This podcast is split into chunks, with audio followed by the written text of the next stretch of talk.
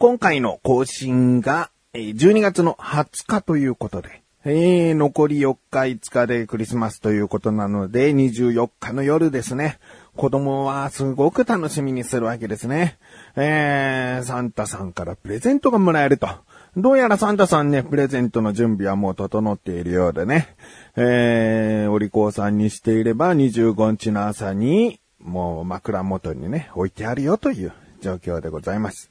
うーん、まあ、我が家のクリスマスプレゼントはこんな感じになるんですが、うちの母親、えー、あと父親ですね、えー、子供たちからすればおばあちゃんおじいちゃんからクリスマスプレゼントを買ってあげるが何がいいかという話をね、えーしていたみたいで。で、そこで息子が言ったのが、ニンテンドースイッチが欲しいと言うんですね。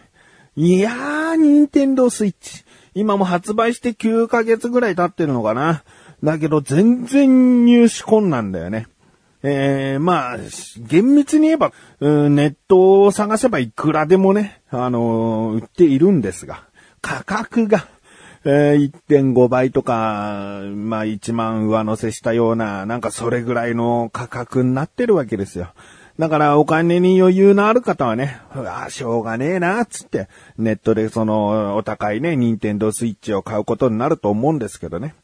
とある日ですね、あの、神さんが、大手家電量販店に任天堂スイッチありますよっていう情報を、ツイッターか何かで見かけたらしい。うん。もう普通にですね、いわゆる定価の、ものを買うことができたんですよ。でも、これは僕はただ運がいいだけかなというか、まあ、神さんグッジョブなだけかなっていうね。うーん、やっぱりこのクリスマスの時期にさ、ニンテンドースイッチが欲しいっていう子供すんげえ多いと思うんだよね。そこで全然在庫が整ってないっていうのがさ、うん、まあ、不景気だからあまりこうね、生産できないとかね、本当に単純に工場の生産が間に合わないとかね、なんかいろいろと理由はあるとは思うんですけどね。でもこのクリスマス時期にはもう整って欲しかったな。発売して9ヶ月だからね。うん、2ヶ月3ヶ月あたりだったら入手困難で全然いいんだけど、もうそろそろ1年経つよって頃にまだ整ってないっていうのがね。うん。まあでも、まあ結局うちはなんとか確保することができたのでね、子供たちもクリスマス喜ぶんじゃないかなというふうに思っております。ということで、僕もクリスマスプレゼントが欲しいなと思っている自分がお送りします。菊池のなだらか向上心。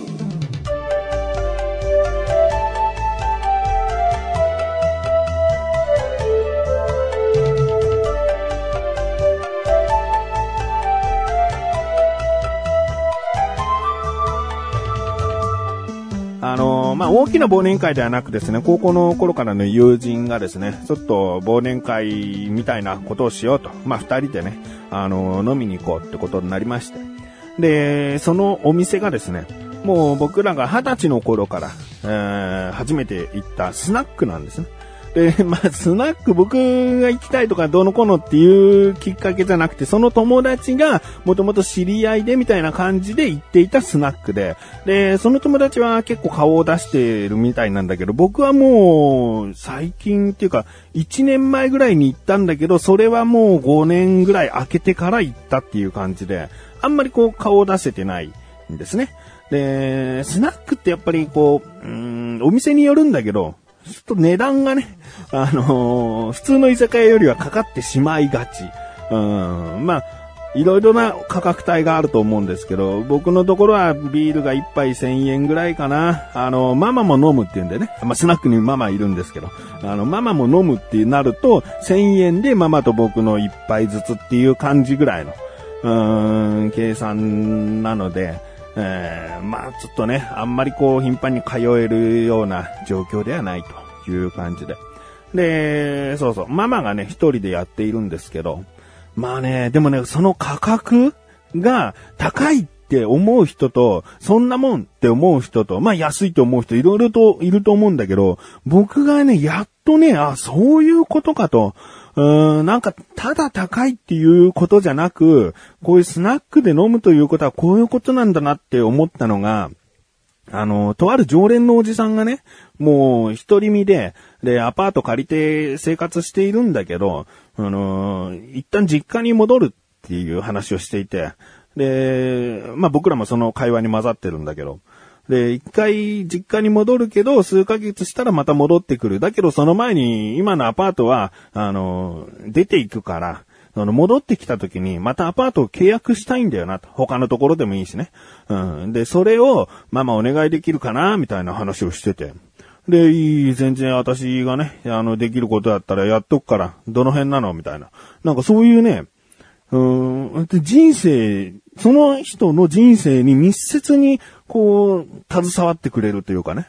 うーん、まあ、常連だからっていうのもあるかもしれないけど、もう、そういうお店ってさ、1回目はもちろん初見なんだけど、2回3回ってくると、もう常連みたいに扱ってくれるんだよね。ああ、よく来たね、また来たね、みたいな。うん。で、そういうさ、あのー、プライベートをさらけ出すことによって、いろいろとアドバイスをくれたり、そういったもう、あの、行動で取ってくれたりっていう。だから、お客さんに対しての、これサービスでもないと思うんだよね。もう、その、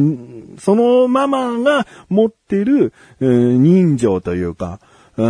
んそういったもので接客をしてるから、単純にビールじゃあ1杯500円なの ?1000 円なのっていう、他の居酒屋より高いじゃんじゃあ他の居酒屋の店員が何してくれんだってことなんだよね。うん、本当にスナック、僕の言っているところのスナックは、あのよく話を聞いてくれるし、そういった何か相談ってなった時に、きちんとこう向き合ってくれるっていうね。うん、まあ、キャバクラとも僕はやっぱ違うんじゃないか。僕キャバクラ行ったことはないんだけど、この、キャバクラってやっぱりその場しのぎな盛り上がる会話をしているような、その場しのぎな、その場が盛り上がるようなね、話ができればいいと思うし、まあ、アフターとかね、なんか同伴とかなんかいろいろあるみたいだけど、うん、絶対に一線を置かれるじゃん。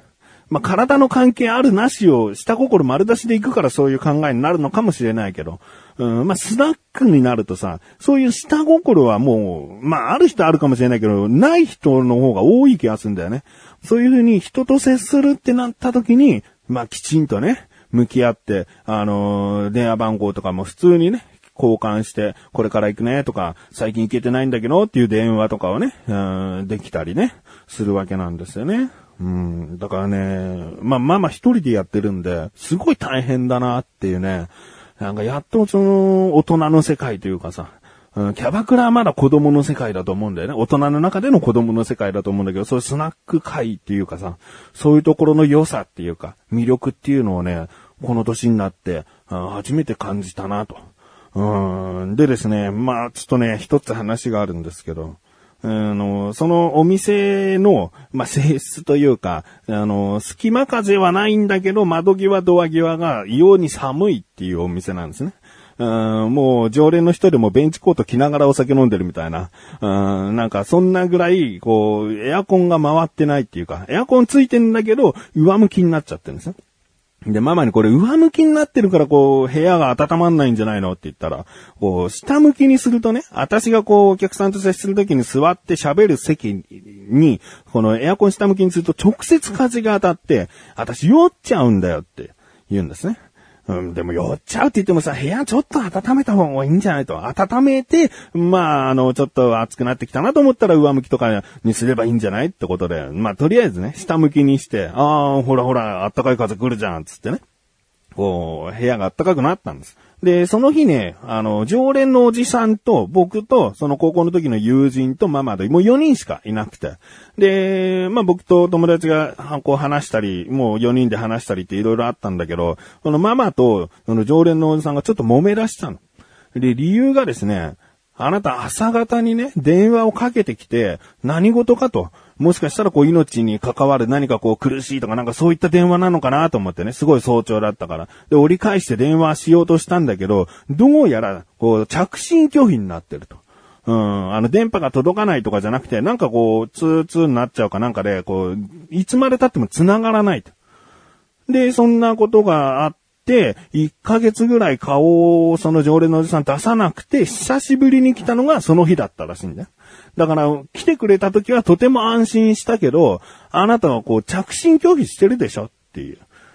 ちょっとね、怒り気味になって。えー、常連の相手だからこそこうね、怒り口調でというかもう、しっかりと言いたいことは言えるような関係らしくて。で、着信拒否してるでしょつって、いや、してねえよみたいな感じになってんだけど、まあ僕らもその会話聞いてるから、じゃあ親父さんその、今スマホでね、確認してみればって言ったの。そしたら親父さんがこスマホ取り出してこう操作しだしたんだけど、まあ、1分2分経って、やっとこう電話をね、こうかける画面にできたらしくて、で、かけてみたら、その、おじさんからママには電話が繋がる。だけどママからかけたら、やっぱりこう、おじさんの電話にならずに、えー、電話が切れちゃうと。いわゆる拒否状態になってると。まあ、じゃ見てみなっていう風になって、おじさんが操作するんだけどもう、もたもたもたもたしてるのね。で、僕らもさ、やっぱり助けようと思ってるから、見せて、見せてくださいよ、つって操作しようとしたら、そのママの電話帳の番号の一番下の欄に、これ iPhone だとこうみんなよくわかると思うんだけど、下の方に、この番号からの着信は拒否するっていうボタンがあるんだよね。で、それを押して、もう一回キャンセルの上の文字を押しちゃうと、拒否するようになっちゃう。そこでキャンセルって押せばもちろんキャンセルなんだけど、上の文字をそのままそっと触っちゃうだけでもうその人からの電話出ないっていう。だから、電話帳を出して一番下の欄を軽くもう2回タッチするような感じの動作をしちゃうと、もう拒否状態になっちゃうんですね。で、どうやらこれじゃないかと。おじさんもね、あの、すごくスマホ操作が不慣れだから、うん、きっとね、まあ、うっかりして何か押そうと思ったけど、間違えてもうポンポンってこう拒否のもうボタンを押しちゃったんだよっていうふうに言ったんですね。そしたらママが、いや、そんなのは私だってわかってる。だけど、あなたが拒否したんでしょ？っていうな。なんか話がこう、いやいや、だから、拒否をしたっていうね、気持ちはない。電話自体は拒否になっちゃってるけど、うん、拒否をする気持ちはなかったんだよっていうね。いろいろとこうなだめるんだけど、でもここで決してなっちゃいけないのは、友達ももうきっと勘違いだよ側なんだけど、あの3対1になってママを責めるような形になっちゃうと、やっぱりこうママにとってはつまらないというかさ、あのー、面白くないから、あの、なんとかフォローするように、フォローするように優しくこう、だけどまあまあ、これはね、おやすさん操作するのすごくこう、不慣れだから、これどう考えても自分で拒否してやろうって魂胆はないと思うよっていう。まあ、こう、なんとかなんとかこうね、説得するんだけどね。でもあなたさ、拒否したんでしょ？だって拒否になってるじゃん。またかけようか？拒否になってるでしょ？って言って。もう、もう時間違う違う違う違う。もう 一触即発までいかないんだけど、ママもそんな、もう切れたらどうのこうのっていうタイプではないから。で、もうおじさんのスマホで、もう、もう拒否解除したから、もうママかけてごらんつって。そしたら繋がったつって。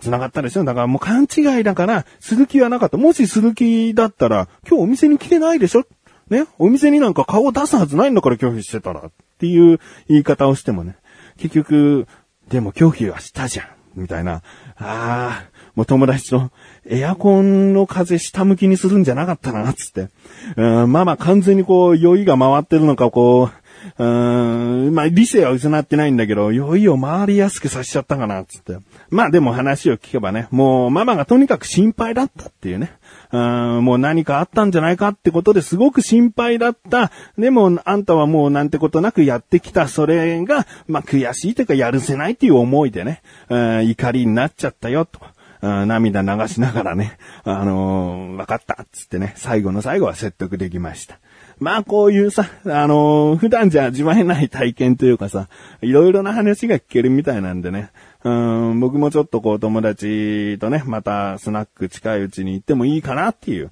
気持ちになりました。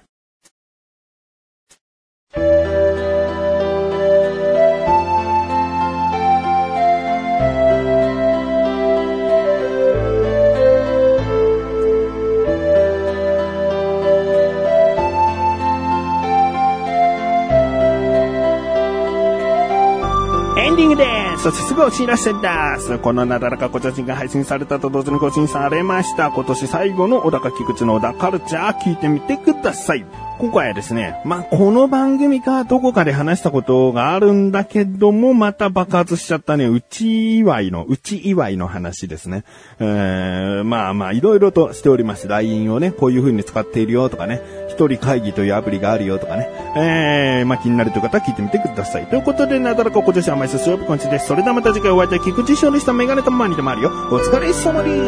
す。